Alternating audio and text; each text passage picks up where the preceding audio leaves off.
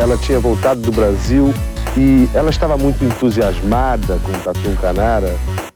Não sei, isso aí pode ser intuição da mãe, sei lá, de, de outras crianças conversando, não sei. 10!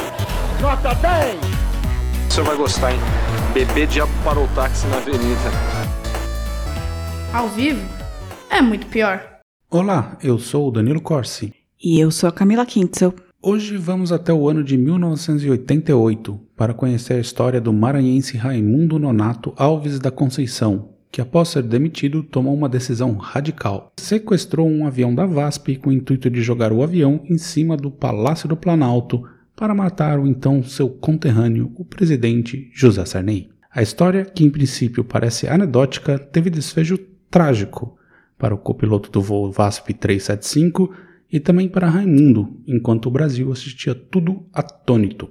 Spoiler, o Sarney ainda está vivo. Sarney ainda está vivo. Mas antes, a palavra dos nossos patrocinadores. Primeiro, o siteguy.dev. Precisando de um site, um app ou um e-commerce? Fale com o siteguy.dev.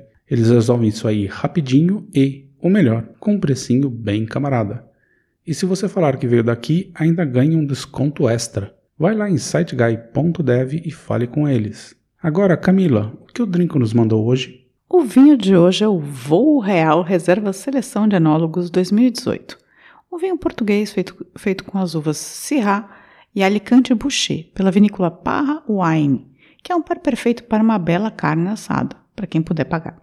E você encontra esse vinho por 120 reais lá no drinco.com.br.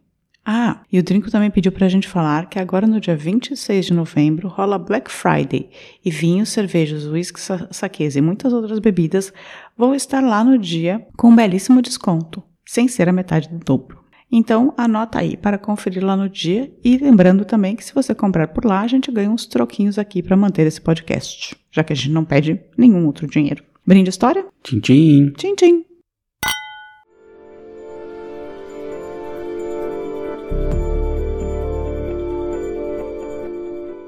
Camila, imagine que você mora em um país onde a inflação está explodindo, a gasolina subindo de preço quase todos os dias, alimento ficando uma fortuna e, para piorar, você acaba de perder o emprego. O que você faria? Iria no Facebook reclamar. No Facebook, não, no Twitter? Twitter No- tem mais reclamações no, No Twitter. Twitter também. E no Instagram também eu reclamaria no Instagram. É, mas esse não foi o caso aqui. O maranhense Raimundo Nonato Alves da Conceição, então com 28 anos, foi mais prático e teve uma ideia de como resolver a situação. Matar o presidente da República, então José Sarney, naquele ano de 1988. Ah, Délio.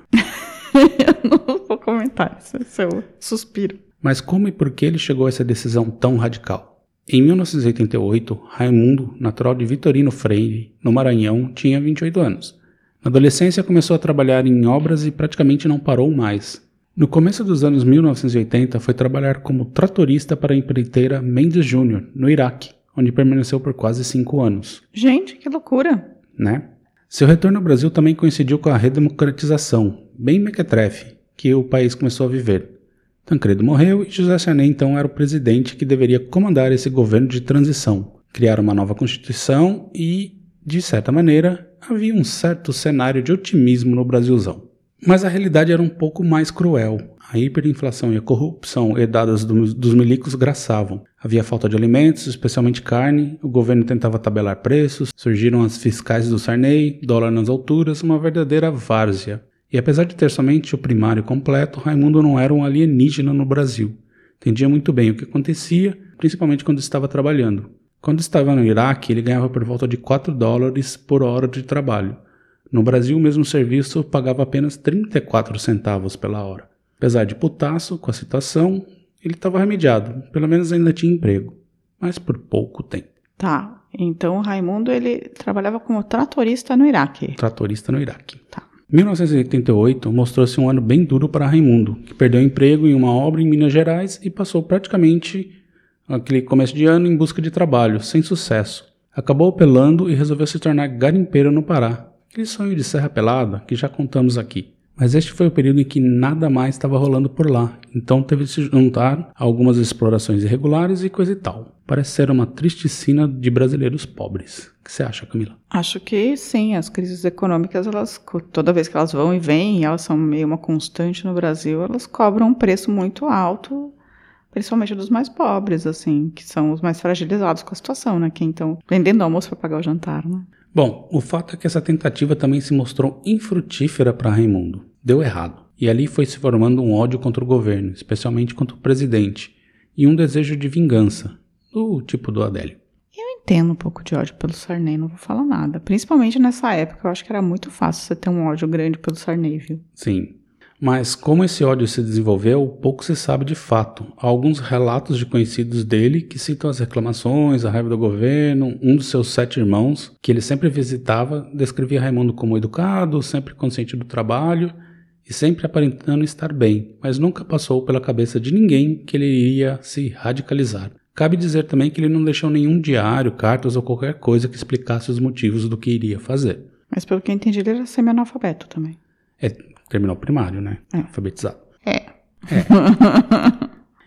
E ele, de fato, se preparou para a parada. Gastou inclusive todo o resto de dinheiro que tinha guardado nos preparativos. Cabe falar aqui que ele estava, naquele momento, morando em Belo Horizonte. Então foi até o aeroporto de Confins e comprou um bilhete para o Rio de Janeiro. Era 8 de agosto. Ele percebeu, então, que em Minas Gerais não havia nenhum tipo de revista de bagagem, era só embarcar.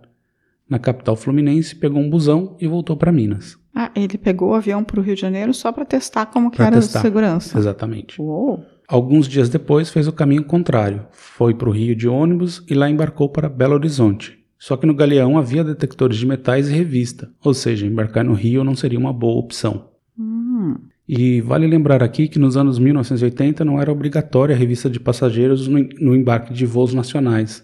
Então nem todos os aeroportos tinham equipamentos, como o caso de Confins em Minas. E para testar isso mais uma vez, Raimundo fez novamente o voo Confins Galeão em 10 de setembro. Nada de revista. Agora poderia pôr o seu plano em ação. E chegamos então ao dia 29 de setembro de 1988. Nesse dia, o voo VASP 375, usando um Boeing 737-317, decolou do aeroporto de Porto Velho, em Rondônia, com direção ao Rio de Janeiro, com escalas no- nos aeroportos de Cuiabá, Brasília, Goiânia e Belo Horizonte. O avião tinha o comandante Fernando Murilo de Lima e Silva, o copiloto Salvador Evangelista, conhecido como Vangelis, e mais quatro tripulantes. Vangelis não é uma banda? É um cantor. É um músico, na verdade, né? Que fazia trilha sonora, Ah, teclados, assim. É, então, eu tô lembrando disso da década de 80. Anos 80. é. É. E tudo corre bem até pousar em BH. Ali, Gilberto Reine, um outro comandante da VASP, embarcou como tripu- tripulante extra até o Rio, onde começaria sua jornada de trabalho. E também vários outros passageiros embarcaram, entre eles Raimundo, só que desta vez ele estava levando um revólver calibre .32 e várias caixas de munição. Como disse, sem raio-x e detectores, ele embarcou tranquilamente. O avião decola de Belo Horizonte às 10 horas e 52 minutos com 98 passageiros, além do- dos agora 7 tripulantes. Após 21 minutos de voo, perto da região de Barra do Piraí, no Rio, o comandante começou seu procedimento de aterrissagem no galeão. Raimundo decidiu agir. Se levantou de seu assento e foi em direção à cabine do avião. Tentou abrir a porta, mas ela estava trancada. Começou a dar trancos na fechadura para ver se conseguiria arrombá-la. O comissário de bordo, Ronaldo Dias, foi ver o que estava acontecendo e impedir aquele cara lá de entrar na cabine. Raimundo nem hesitou, sacou a arma, mirou na cabeça e disparou contra Ronaldo. Por sorte, com o disparo, Ronaldo virou um pouco a cabeça e a bala o atingiu apenas de raspão. Mesmo assim, desabou no chão, mas gritou para os passageiros: Se abaixem que tem um louco a bordo. Gente, que loucura. O cara levou uma bala na cabeça, mas se desviou no último segundo. No último segundo. Ok, ficou emocionante essa história. Aí baixou o Rambo no Raimundo. Ele começou a disparar loucamente contra a porta do- da cabine do avião, tentando estourar a maçaneta. Só que naquela época, as portas da- das cabines não eram blindadas, então as balas começaram a voar onde estava a equipe de comando da aeronave. Uma delas atingiu a perna de Gilberto, o piloto carona. O comandante Fernando Murilo se encolheu para o lado esquerdo de sua cadeira e por pouco não foi atingido também. As balas começaram a atingir o painel de controle. Gente, que maluco. Totalmente. Percebendo que não tinha opção, Murilo fez Salvador abrir a porta para Raimundo. o agora oficialmente sequestrador e terrorista anunciou o sequestro da aeronave e determinou um novo rumo: Brasília. O comandante aceita e sorrateiramente coloca o código 7500-7500 no transponder do avião, o código universal de sequestro. Ao mesmo tempo, apela para que Raimundo deixasse Gilberto, ferido, deixar o cockpit. Apesar da relutância, o sequestrador aceitou. Gente, existe um código mundial para sequestro? Existe. Bom saber, a gente anota aí, 7500 se vocês precisarem. E se vocês forem pilotos. Mas logo em seguida deu merda. O avião já ia em direção a Brasília e o controlador de voo da cidade entrou em contato com o VASP 375, pedindo para confirmarem a rota. Aparentemente ele não tinha entendido o código, afinal ninguém imaginava um sequestro de avião. Vangelis se abaixou para responder no microfone e aí Raimundo, acreditando que ele iria pegar uma arma, deu um tiro na nuca, matando na hora. Murilo manteve o sangue frio e discretamente abriu as comunicações com a torre e murmurou no seu microfone: Ele matou meu copiloto. Só aí que a ficha caiu geral. A Polícia Federal do Distrito Federal foi acionada e a Aeronáutica também, que decolou um caça Mirage para inter interceptar o avião em tempo recorde. Levou menos de cinco minutos para esse avião decolar. Caramba! É, às vezes funciona, né? Uia! Mas conforme iam se aproximando de Brasília, um novo problema surge: combustível. O avião iria para, de Belo Horizonte para o Rio, não para Brasília. Iria faltar, com certeza. Murilo fazia os cálculos e perguntou para Raimundo o que ele iria fazer em Brasília. A resposta foi: Vamos jogar o avião no Planalto. Vamos para cima do Sarney. E aí o piloto se deu conta que todos iriam morrer. Gente, imagina você tá nesse avião com esse cara descontrolado. Ai, gente. Espera que só piora. E, e foram 20 anos antes das Torres Gêmeas? Não. 88, 2001, né? Mais ou menos. Ah, é, uns 13 anos antes das Torres Gêmeas, mas é tipo muito parecido, né? É, mas eu vou falar sobre isso mais pra frente. E no Planalto, o Sarney ficou sabendo do sequestro do avião, mas como ninguém ainda sabia o objetivo, ele continuou por lá. Eu adoro que não tem nenhum procedimento de segurança. E enquanto tudo isso rola, Murilo vê o caça se aproximando e achou que iria ser abatido. Mas isso também não aconteceu, o caça só começou a acompanhá-lo. Já chegando em Brasília, ele não, não conseguia localizar o aeroporto. E foi aí que Murilo começou a brilhar muito. Ele viu uma formação de nuvem em cima da cidade e levou o avião para lá. Assim evitava que Raimundo avistasse a cidade abaixo e pôde falar que tudo estava fechado na cidade, não, não tinha como pousar, muito menos achar o Planalto. Raimundo então pede para irem para Goiânia e Murilo explica que não há combustível e que tinham de ir para Nápoles. O sequestrador aceita, mas depois muda de ideia. Tinham de ir para Goiânia. De novo, Murilo abre discretamente o microfone e avisa que só tinha combustível para mais 15 minutos. O Sindacta, né, que é o controle aéreo, responde ciente e o direciona para o aeroporto Santa Genoveva. Onde fica o aeroporto Santa Em Goiânia. Ah, ok. Já se aproximando, Raimundo mudou de ideia de novo. Queria ir para São Paulo. Murilo fala que não tem como, não há combustível, mas Raimundo não arreda pé. Ou o comandante morria com um tiro, ou morreria na queda do avião.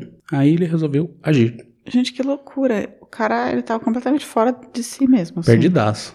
E perdidaço. Ele não estudou nada do que tava fazendo. Nada. Só, tipo, que dava para embarcar com uma arma. Exatamente. Foi a única coisa. Aí parou a, todo o planejamento parou, dele. Todo o planejamento dele. Mas ele também enfrentou um comandante bem, bem ligeiro. E o Murilo, como fora piloto da Força Aérea, ele sabia como fazer manobras. Ele mandou um tunô, que é basicamente ele girou o Boeing de cabeça para baixo.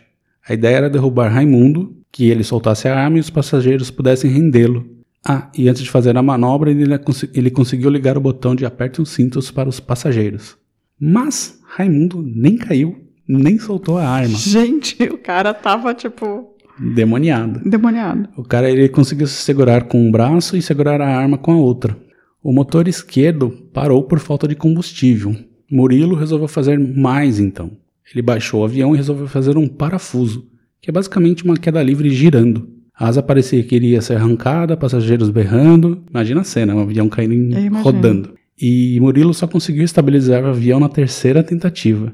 E desta vez deu certo. Raimundo estava estatelado no chão. Senhor.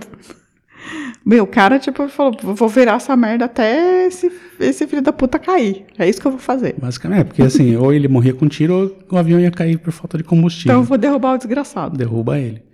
O Gilberto tentou correr para pegá-lo, mas o tiro que levou havia quebrado sua perna, então não deu certo.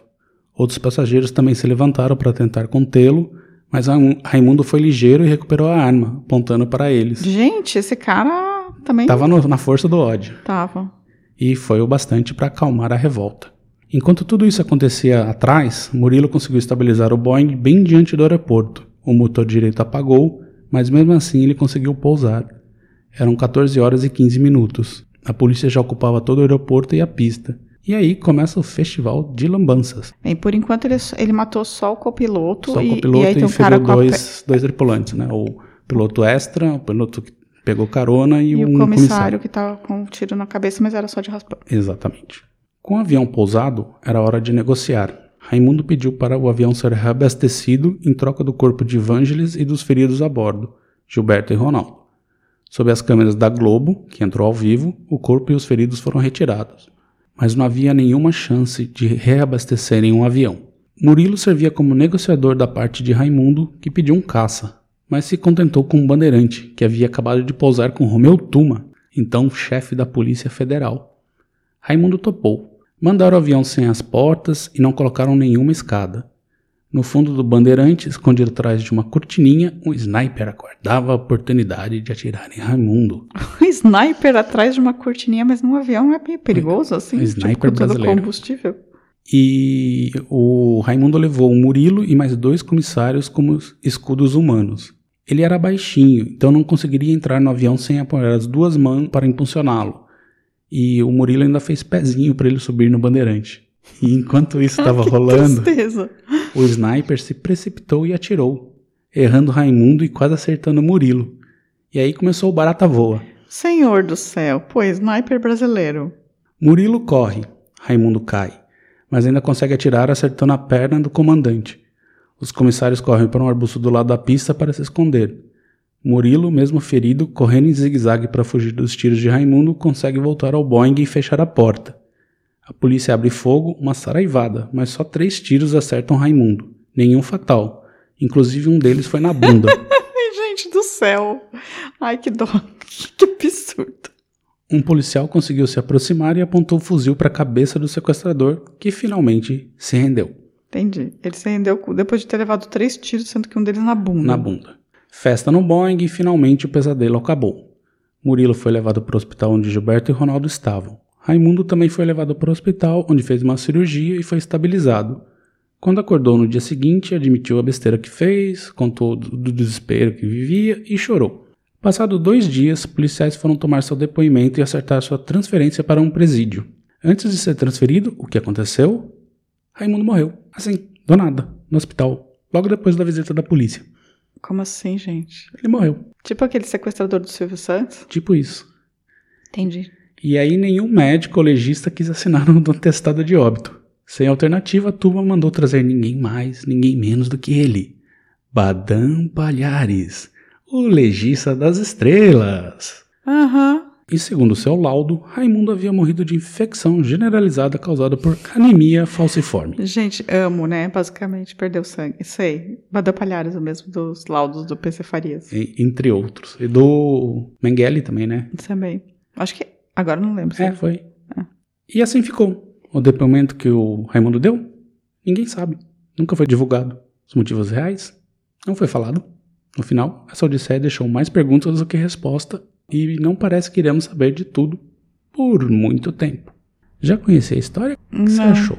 Eu nunca. é, Quer dizer, na verdade eu tenho uma lembrança muito vaga, assim, de alguém que queria jogar um avião no palácio, mas, assim, não sabia nada da história, eu era pequena nessa época. E o que você achou? Achei. Achei vanguardista. Né? Achei o Raimundo extremamente vanguardista, porque ele teve essa ideia de jogar um avião no Planalto, que foi uma... anos antes do. da Ainda con- falarei sobre isso. Desculpa, mas eu tô chegando a essas conclusões sozinhas. Eu não tá. posso, não posso aqui. É, achei incrível.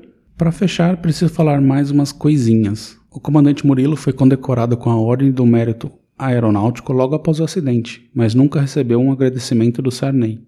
Filho da puta. Ele morreu aos 86 anos de idade em 2020 de Covid. Ai, gente. Mas tanto ele como os demais tripulantes continuaram a vida profissional na aviação. Mas ele viveu bastante também. Viveu. Né? Vamos considerar que ele viveu bastante. Mas não precisava ter morrido de Covid. né? A Boeing até hoje diz que é impossível fazer as duas manobras que ele fez em 88 usando seus modelos. Assim, ela não aceita que aconteceu isso. Mas ele fez. Ele fez. Tem até o cara do Mirage, garante. E por fim, um relatório do FBI cita esse sequestro como uma das inspirações da Al-Qaeda para o ataque às Torres Gêmeas em 2001. Teria sido essa experiência que fez Bin Laden ter a certeza que não bastava sequestrar um avião, ele teria que ter pessoas que soubessem operá-lo também, para não ficar na- nas mãos do piloto, Gente, Brasil né? Trend. criando tendência desde 1988. Ah, isso é louco, hein? E eu li também né, na pesquisa que tinha um filme que seria feito sobre a história, mas vi no site da Ancine que ele foi cancelado. Pena. Mas se você quiser ouvir o Murilo falando sobre o que aconteceu, vá no canal Asas, no YouTube, que lá tem uma entrevista bem legal com ele. E é isso. Agora uma pausa e recadinhos em breve. Em Brasília, eu sabia das intenções dele, só que tinha uma nuvenzinha. Aí eu comecei a afastar para a esquerda para jogar a nuvem em cima de Brasília. Aí eu falei para ele, ó, Brasília não dá para ver. E quando chegou em Goiânia, que eu comecei a rodar, ele falou assim, vamos para São Paulo. Assim, cara, eu não consigo ir para São Paulo. Nós vamos cair no meio do caminho. Na hora que eu acabei de falar isso, parou o motor esquerdo. Tirei do piloto automático, peguei velocidade avião e fiz um túnel. Camila, se alguém tem informações sobre o que aconteceu com o Raimundo, como faz pra contar pra gente? É melhor contar pra. Melhor escrever um livro, né? Ou Né? contar É, pra polícia, ganhar não dinheiro, pra né? gente. Mas é, se você quiser muito contar pra gente suas experiências, suas informações sobre o Raimundo. Raimundo Nonato, que é o nome do, que é do professor da escolinha, né? É, professor eu não Raimundo. consigo. É, é, você escreve pra contato arroba muitopior.com.br ou manda uma DM no Instagram, no Facebook, no Twitter ou faz um comentário no YouTube. E um primeiro salve para Roberto José da Silva e para Joelma Patrício, que chegaram agora no nosso canal do YouTube. E também vou falar aqui rapidinho o pessoal que interagiu com a gente lá no Instagram. O Sandro Ca- Candão, a, a Rangel 220, Bruno C83, Cici Rolim, Diana Cazuza 2, Moraes 8164, João Dornelles, Gustavo Buenos, SL Machado 2304, Geoben, TT Santos Coração, Suzana Lima 3365, a Cassala, Elizabeth Dornelas, Beto Panoff 89, Rinda de Rosiane, Marcelito Batista, Arkstein, Le- Arkstein. Arkstein Leitão, Bigode Neto, Elégua, R. José 12 Roberto, Vilar Felipe, Cláudio M. Santos 28 e o Tyler Irons. Quanta gente. Muita gente. E também lá no YouTube agora temos a nossa comunidade onde vocês podem deixar recados, pedidos e etc. E foi o que o Ítalo NZ fez. Ele falou: opa, sou novo nesse canal. Parabenizar pelo conteúdo feito de forma bem simples e direto. Eu queria mesmo que falassem sobre o livro Homens e Caranguejos, grande romance de José de Castro, ambos tão pouco escutados e conhecidos, mas que fizeram uma alta diferença na época. Josué Gente, de Castro, podemos. podemos a gente gosta muito de fazer biografia sobre autores, então vamos lá, né? E daí ele também foi no episódio do Chico Science e mandou um mais um canal conservador, inscrição com certeza. Valeu pelo bait aí. e a gente é conservador? Não, mas é um bait pra, pra galera conservadora ouvir e Entendi. ficar chocada. Ele também se inscreveu no meu canal Eu e Deuses, do, do outro podcast que eu tenho, que é sobre mitologia. Obrigada. A Helenara Stein Leitão, que eu acho que deve ser a Ark, Ark. Teta. Muito interessante a história de Elk. Gosto dos podcasts porque despertam a curiosidade para conhecer mais sobre as pessoas e acontecimentos. Um que me impactou muito foi sobre o massacre dos indígenas, que desconhecia. Isso vai ser um eterno Terror, né? terror. É que vocês nunca ouviram o episódio do circo. É, ouçam. Não ouçam. E ela disse também que quer um episódio sobre o Stuart e a Zozo Angel. E que a sugestão do fundo musical do Fernando José é ótima. Chico, né? E a outra sugestão é a história de Araci Guimarães Rosa. Não sei se já fizeram. Não, a gente não fez. É a mulher do Guimarães Rosa, quando ele trabalhava aqui. Acho que ele trabalhava em Hamburgo. Acho que sim, né? E, e eles ajudaram um monte de gente a escapar do regime nazista. O Renato Alves falou no episódio da Elk, muito bom. Elk Maravilha faz muita falta. Faz mesmo, né? Faz mesmo. E também um salve pro Ricardo Cravo, que continua nos mandando vários temas interessantes. É verdade, perdão, Ricardo. É, semana passada eu ia agradecer você por ser um colaborador ativo e a gente gosta muito do que você manda pra gente. E eu esqueci de colocar na nossa listinha, então agora vai um double. O. Ri- Ricardo Colosimo, acho Deve que é ser isso. Colosimo. Colosimo, ele disse que achou interessante apre- é, apresentar esse acontecimento visto ser história. Só não gostei do jeito meio debochado de vocês narrarem, visto ser um assunto sério. Isso sobre o episódio das polacas. Olha, eu acho que a gente tem que fazer uma. Eu vou falar uma coisa que eu já devia ter falado antes. E eu acho que eu vou falar isso em todos os episódios de crimes, ou que tiverem coisas assim, ou tiverem mortes. É que assim, a gente nunca tira sarro das, das vítimas, sabe? A gente nunca tira sarro de quem tá. Mas a gente tira sarro um pouco da polícia, a gente tira um pouco sarro da, do, da, dos políticos da época. Esse é o nosso jeito, a gente vai continuar debochando, assim, mas a gente nunca vai tirar sarro das vítimas, assim. Isso é uma coisa ah, que não, isso nunca. respeito, nem das famílias, entendeu? Agora, se tiver um criminoso, a polícia, a política brasileira, sorry, a gente vai tirar sarro, sim. Fato. O Éder Dionísio pediu lá a trilha no, no episódio do Revoada dos Galinhas Verdes e eu já mandei pra ele lá no Instagram. E por fim, o Giancarlo também mandou e-mail e vamos que vamos, né? Sim, Giancarlo. Giancarlo mandou e-mail comentando vários episódios. Ele é um querido. É nosso super e-mailhador. E você separou alguma coisa aí que você queira? Não, essa semana eu não separei nada, não. Então é isso, né? É isso, gente. Beijos e até essa próxima semana. Semana que vem estaremos de volta. Tchau, tchau. Tchau.